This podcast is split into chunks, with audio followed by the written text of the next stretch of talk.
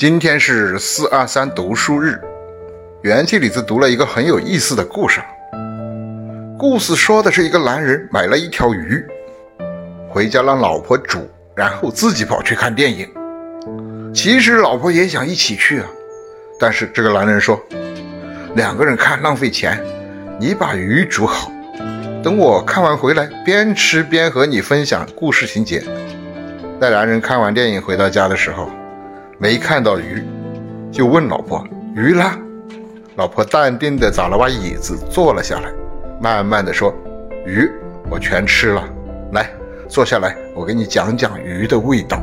”哈哈，这让元气李子想起南怀瑾老师说过的一句话：“你如何对待别人，别人就如何对待你。”还有啊，最近很火的一句话也相当经典，元气李子也分享给你。